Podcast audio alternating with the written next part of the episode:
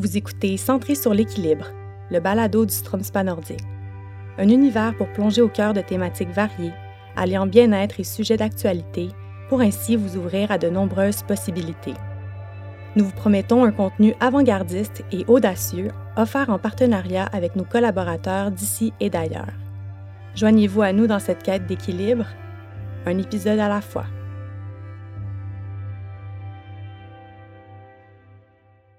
Dans cet épisode, on s'entretient avec Charlotte Baudet, coordonnatrice clinique au service info-aidant de l'organisme L'Appui pour les proches aidants.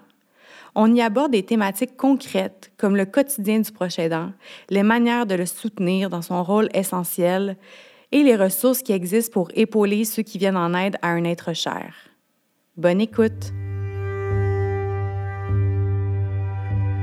Bonjour Charlotte, comment ça va? Bonjour Cassandre, ça va très bien et toi?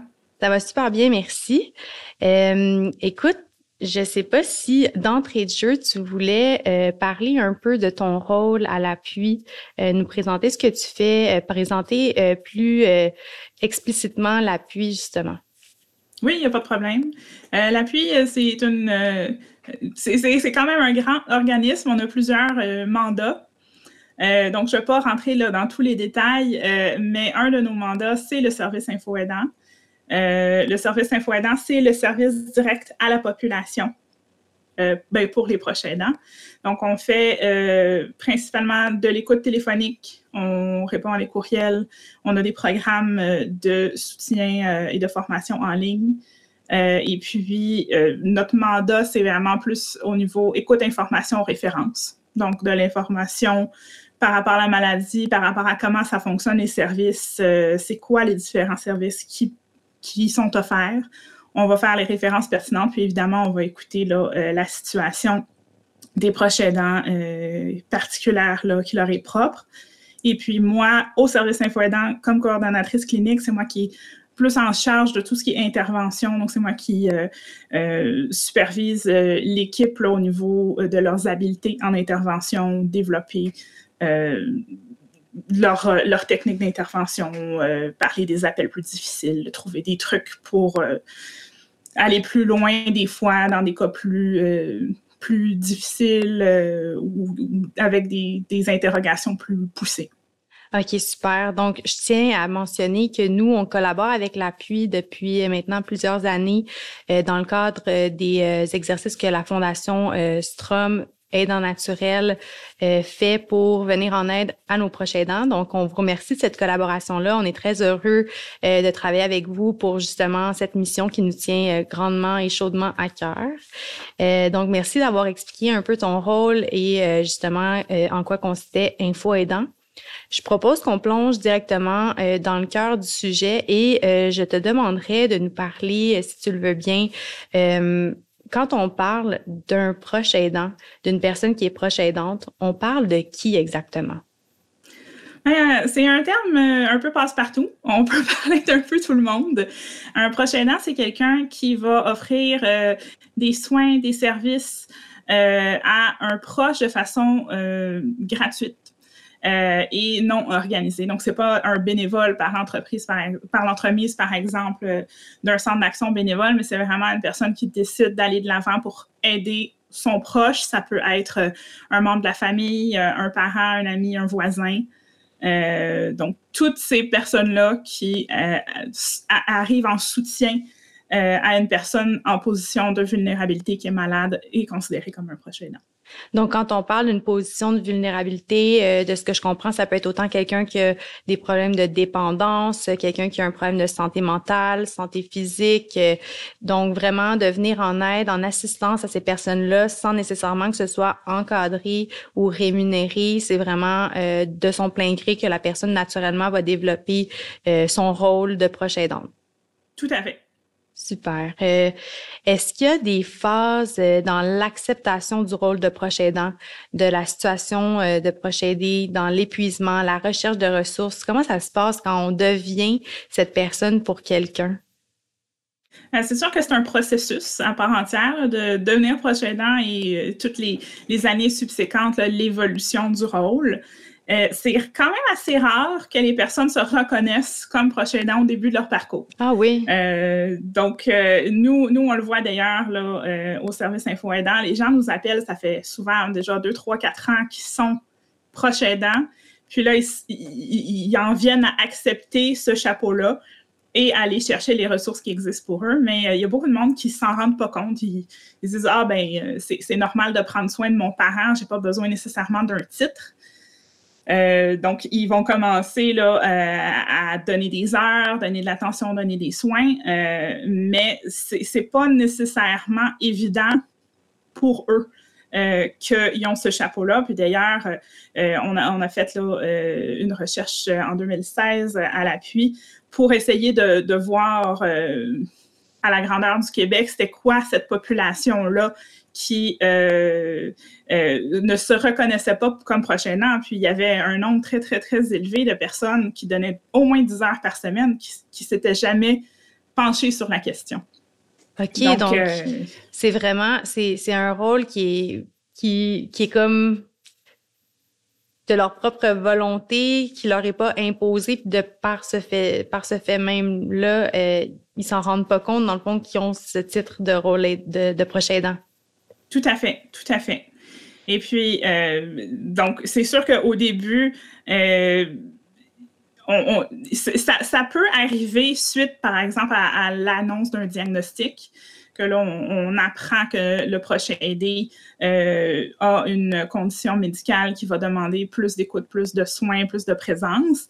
mais des fois, c'est graduel. Quand on pense aux pertes d'autonomie liées à l'âge, c'est très, très, très graduel. La personne commence à avoir moins de capacité de mobilité. Euh, euh, des fois, c'est un petit peu la vue, des fois, c'est un petit peu l'ouïe qui baisse. Donc, le temps qu'on va passer avec la personne à lui fournir des soins, euh, des services, va graduellement augmenter dans le temps. Donc, c'est pas tout le temps clair, là, à partir du jour 1, maintenant, je suis prochaine. Souvent, c'est on est rendu au jour 708, je me retourne, puis là, ah, ben finalement, j'ai parcouru tout ce chemin-là, puis il y a eu beaucoup de changements. Puis j'imagine qu'on peut également être un proche aidant de passage dans la vie de quelqu'un qui a eu une condition d'instabilité qui s'est rétablie. Oui, oui, absolument. C'est pas euh, toutes les, personnes aidées qui ont un diagnostic euh, terminal, euh, définitif ou dégénératif. Donc, on peut, je pense par exemple au problème de santé mentale. Euh, on peut avoir un, conjoint, un membre de sa famille, un proche qui est en dépression majeure, euh, mais cette dépression-là ne va pas durer pour toute sa vie. Donc, on peut être là pendant ce temps-là. On n'est pas on n'a pas nécessairement besoin d'être là non plus tout au long. Je pense que c'est aussi une bonne réflexion au prochain an de se demander euh, où est-ce que je veux m'impliquer et, jusqu'à où? Mm-hmm. Parce que souvent, il y a beaucoup de personnes qui se donnent le devoir euh, donc, moi, je suis la personne en santé, donc je vais, faire passer en premier la personne qui a euh, besoin de soins et je vais complètement m'oublier. Euh, ça, c'est quelque chose qu'on voit très, très, très fréquemment dans nos services. Et puis, c'est, une situation qui amène aussi un risque élevé de se rendre jusqu'à l'épuisement. Donc, de, jamais penser à c'est quoi nos limites, de jamais penser à c'est quoi nos besoins. Euh, les gens s'oublient tellement puis mettent tellement d'énergie euh, qu'ils ne sont pas capables de récupérer au fil du temps qu'ils se ramassent euh, des fois complètement démunis au niveau des émotions, de l'énergie, euh, de l'espace mental aussi, de ne pas toujours avoir à penser à organiser la journée de son proche. C'est quand que les soins vont venir, c'est quand que le répit va arriver. Moi, euh, mes services à moi, quand est-ce que je peux avoir telle chose? Donc, c'est un long processus, euh, mais qui a, tellement une complexité que, que c'est, ça, peut être quand même assez difficile de s'y retrouver. Hmm, justement, pour faire du pouce sur ce que tu es en train de nous expliquer, dans quel état les gens euh, vous appellent, font appel à Info Aidant? Euh, en général, euh, c'est des gens qui sont épuisés. On, on, se le fait pas toujours nommer comme ça, Euh, il y a beaucoup de gens qui nous appellent et qui, on, dirait qu'ils ne se donnent pas la permission de nous appeler parce qu'ils sont épuisés. Donc, ils, nous appellent pour une raison, ils ont l'impression qu'il faut que ça soit quelque chose de concret. Euh, par exemple, ah, je vous appelle parce que je voudrais obtenir du répit. Donc, les personnes ont l'impression que ça leur donne plus là, la validité d'appeler, alors que s'ils sont, ils nous appellent juste pour nous dire je suis plus capable, je suis épuisée, je ne sais pas quoi faire, c'est tout aussi valide comme raison. Mm-hmm. Euh, puis souvent, quand les gens nous demandent du répit, bien, la raison derrière, c'est je suis fatiguée, j'ai besoin d'avoir un moment pour moi. Donc, ça se rejoint quand même beaucoup. Euh, mais euh, oui, c'est quelque chose qu'on voit énormément. Il n'y a pas beaucoup de personnes qui nous appellent pour nous dire Bon, ben, demain matin, je deviens prochain an, où est-ce que je commence? Donc, ce que je comprends, c'est que les gens n'ont pas le réflexe de faire appel à vous en prévention et en planification de leur rôle. Ils le font pour obtenir de l'aide parce qu'il y a un essoufflement suite au don de soi, puis peut-être même l'oubli de sa personne pour assister l'autre. Exactement. Hmm. J'entends aussi que les gens, bon, appellent quand ils ont besoin d'un répit.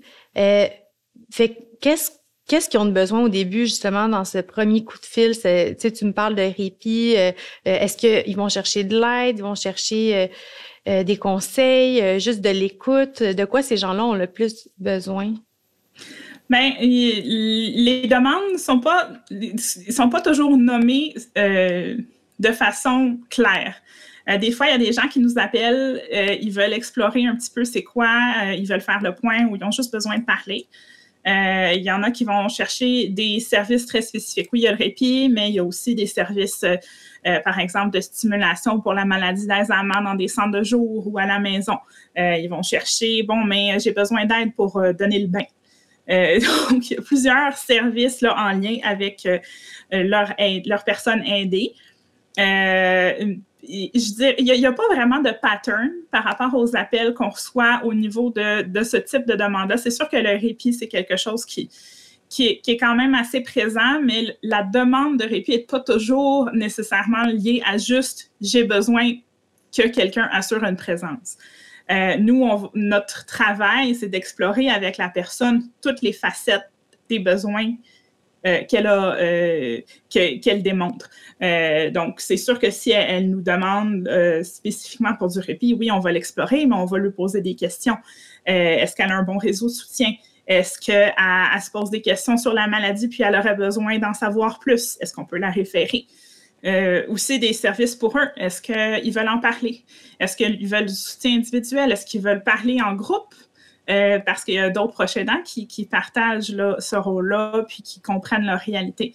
Donc, il y a toute cette dimension-là aussi que nous, on va aller explorer avec la personne pour être certain que quand euh, l'appel ou le suivi se termine, qu'elle ait des ressources, qu'elle soit outillée, qu'elle ait un, portefeuille d'endroits qu'elle pourrait utiliser et qui répondent à ses besoins en ce moment.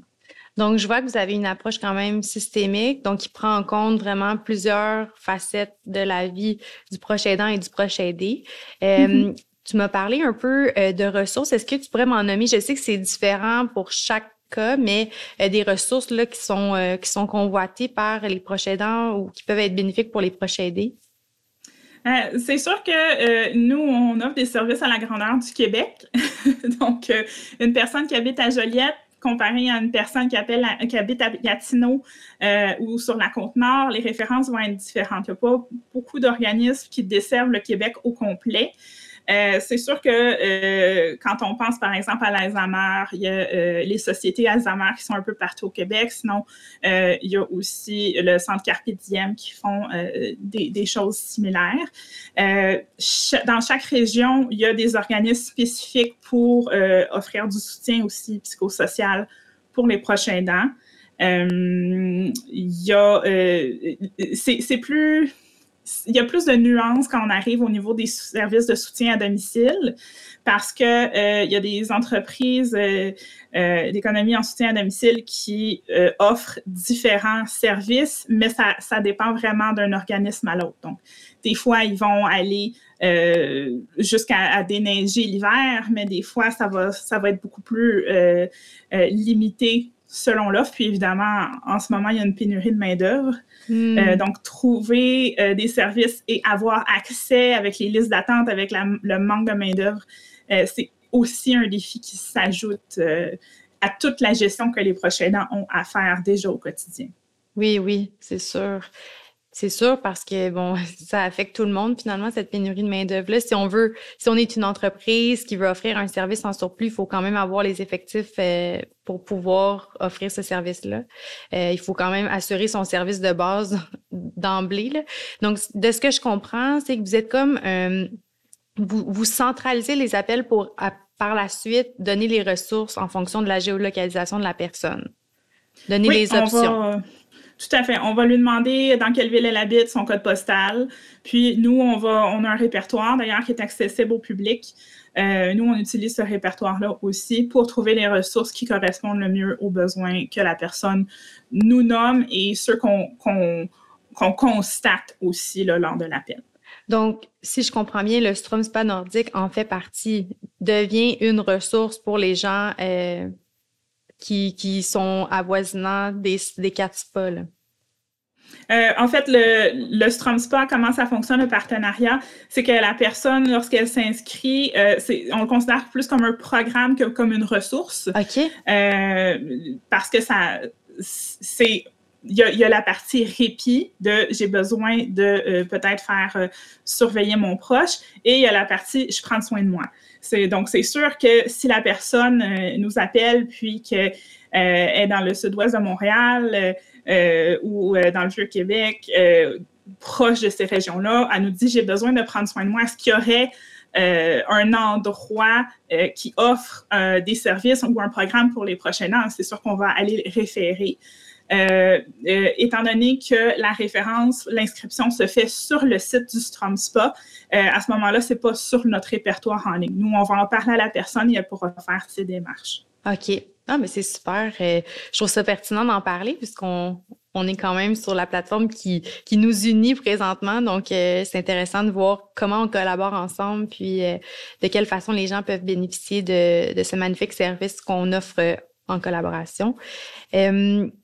Je voulais savoir euh, aussi pour, pour revenir un peu à la prochaine danse, quand on est un proche aidant euh, et qu'on est entouré de gens qui reconnaissent notre rôle, comment ces gens-là peuvent nous aider, nous supporter? C'est une bonne question parce que c'est pas une question qu'on a souvent. Et ça ne veut pas dire qu'il n'y a pas quelque chose à faire. Euh, je pense que, premièrement, c'est de constater tout ce que la personne fait. Euh, son implication, euh, je pense que la reconnaissance est extrêmement importante. Euh, et puis, on, veut prendre soin aussi de ces personnes-là. Ces prochains dents là, sont des personnes qui, qui sont à risque de fragilité là, au niveau, comme je disais tout à l'heure, de l'épuisement notamment. donc, de leur demander comment est-ce que ça va, comment est-ce que tu vis ça pour vrai, de, démontrer notre ouverture à parler de ce sujet-là parce qu'il y a beaucoup de proches aidants qui n'en parlent pas à leurs amis ou leur famille de, des défis que ça leur fait vivre parce qu'ils ne veulent pas alourdir leur relation.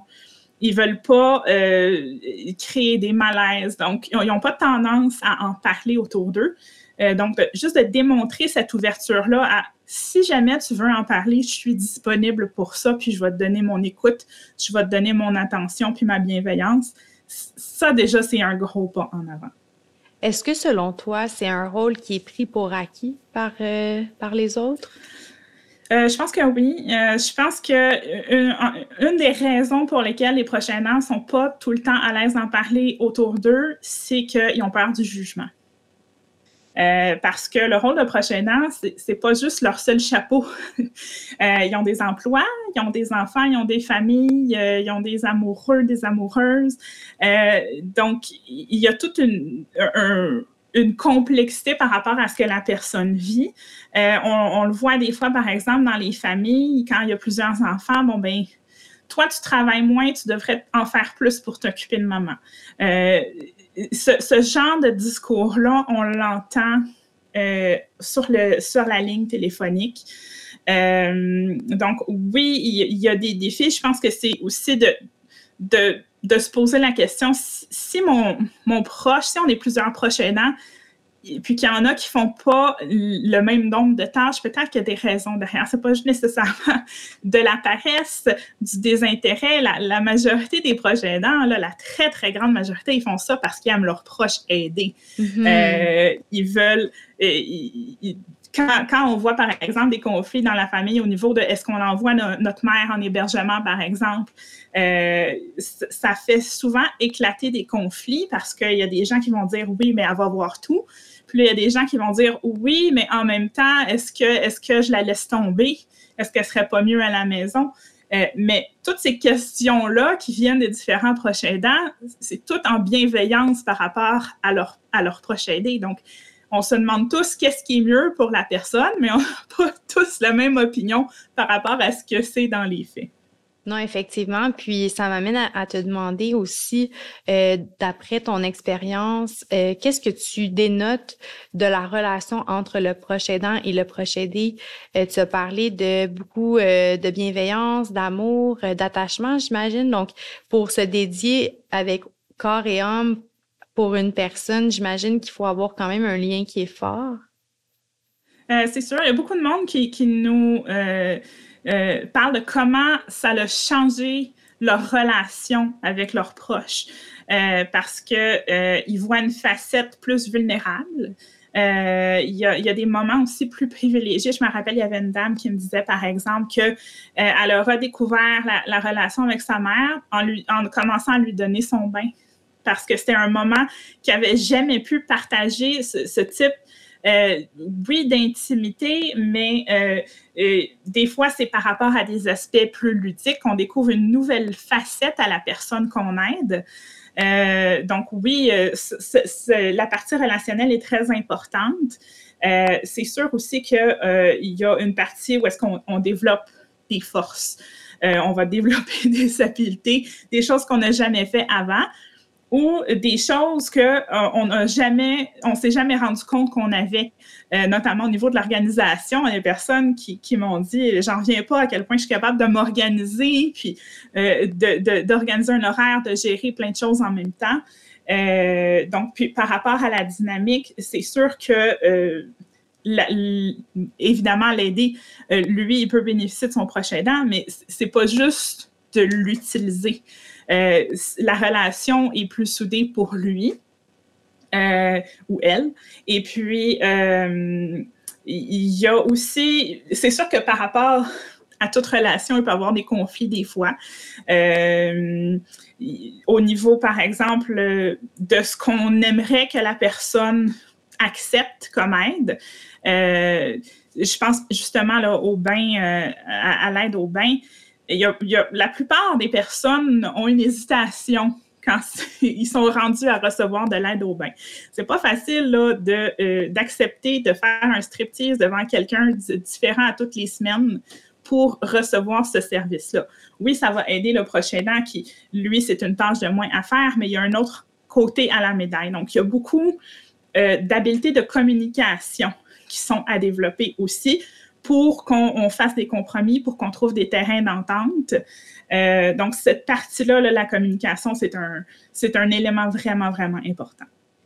Puis ça me fait penser aussi, comme il y a beaucoup de vulnérabilité, euh, euh, nécessairement, il y a de la complicité qui se développe, il y a de la confiance aussi.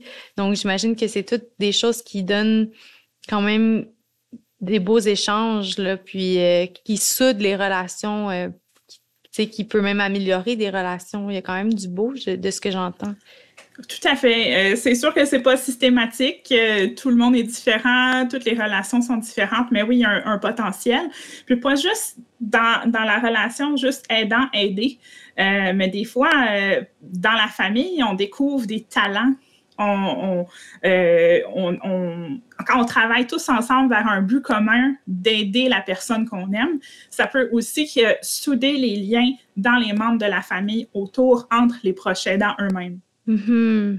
Puis en même temps, il doit y avoir des deuils à faire au fil des étapes ou même euh, des retrouvailles. Tu par exemple, quelqu'un qui était dans un état dépressif ou un état altéré, euh, puis qui revient un peu à la réalité ou à son état plus normal. J'imagine qu'il y a une certaine retrouvaille aussi qui peut être festé, festoyer, je sais pas si je peux me permettre de dire ça, mais quand on a perdu la personne qu'on aimait puis qu'on la retrouve, ça doit être vraiment précieux aussi comme, comme moment.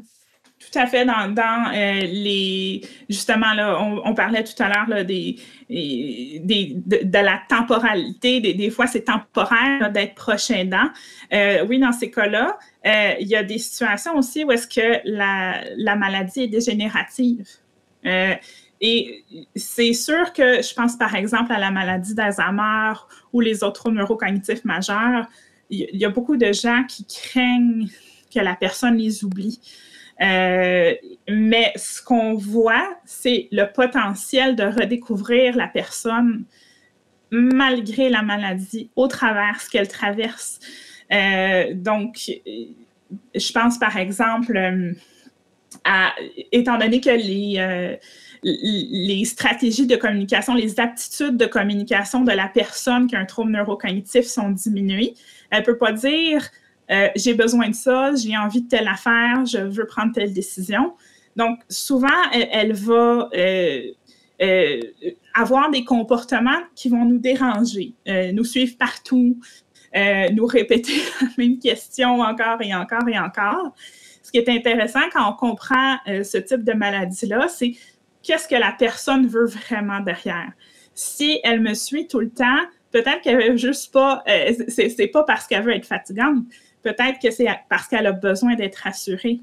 Donc, on, voit une forme plus pure euh, des besoins, euh, des émotions de la personne. Je pense que c'est, aussi une étape, euh, même s'il y a tout le bagage de la dégradation, c'est, une, facette qu'on est complètement privilégié de voir de la personne, de la voir un petit peu à son plus vrai.